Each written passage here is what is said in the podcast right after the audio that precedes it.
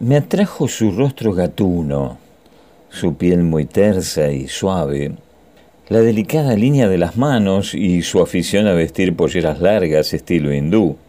Me enloquecen las mujeres con polleras, parece obvio, pero ya casi no las usan. No hablaba pavadas y sabía de música mucho más que yo y cocinaba como los dioses. Confesó dos hijas, una ya emancipada, y agregando con una mirada intensa dirigida hacia mí, me arrojó una de esas frases látigo. Tengo muchas ganas de vivir.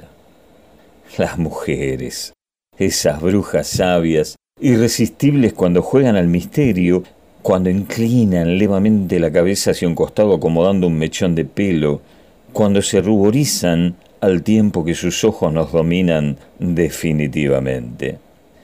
Siempre seremos niños para ellas. Nos han hecho. No tenemos secretos ni acertijos nos leen de primera mano. Hicimos el amor con un nivel de éxtasis inédito para mí. Quería esa mujer, amaba recorrer su cuerpo, besarlo, deslizar la punta de mis dedos acariciándola, sentirla vibrar ante mí, ver sus mejillas arrebatadas, el calor de su sexo volviéndome loco en el intento de evitar derramarme, estaba en ella tan profundo, tan intenso. No lo vi venir. No vi el cuchillo. No le di importancia a la sangre. Pensé en sudores, en arañazos, lo de siempre. Hasta que el vértigo, el instinto de supervivencia por fin, logró despabilarme.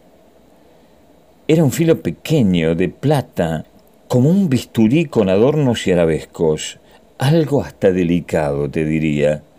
Lo insertaba en mi espalda al ritmo de mis penetraciones, suave, intenso, brutal, suave otra vez.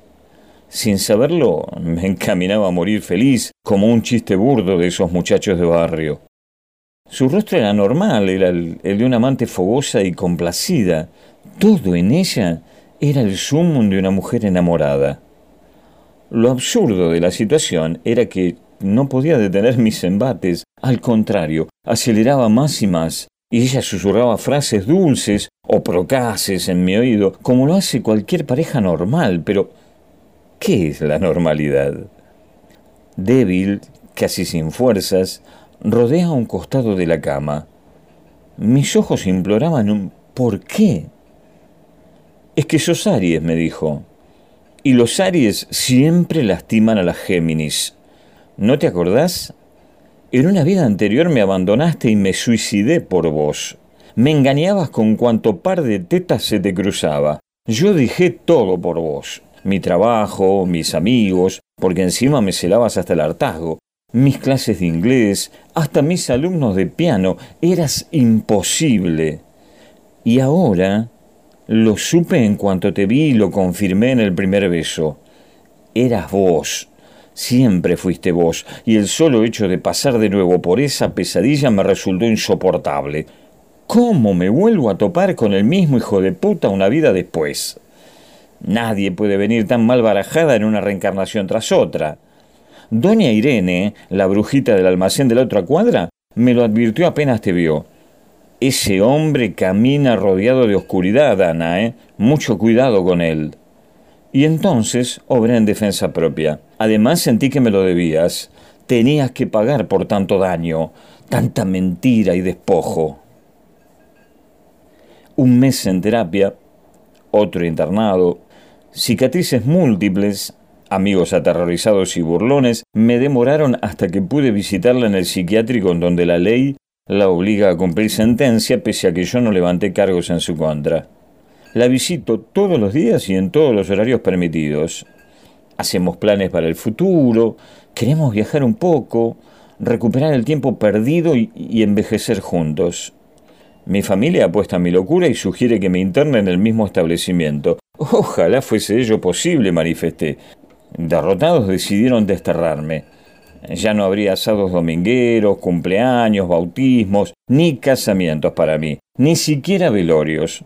Me transformaron en un paria de barrio, la cruz de cada madre y padre comme il faut. Preferiría que seas puto, mira lo que te digo, me dijo mi viejo. Mi abogado, mientras tanto, cobró sus honorarios y se encogió de hombros. Cosas peores debe haber visto en su profesión. Y no sé, a quien desea escucharme le digo lo mismo. Estoy en falta con ella desde otra vida, porque yo seré caprichoso y egoísta, bastante calentón y palurdo en casi todo, lo reconozco, pero jamás abandono a mis amores. No, señor. Los arianos, bien sabido es, no somos así.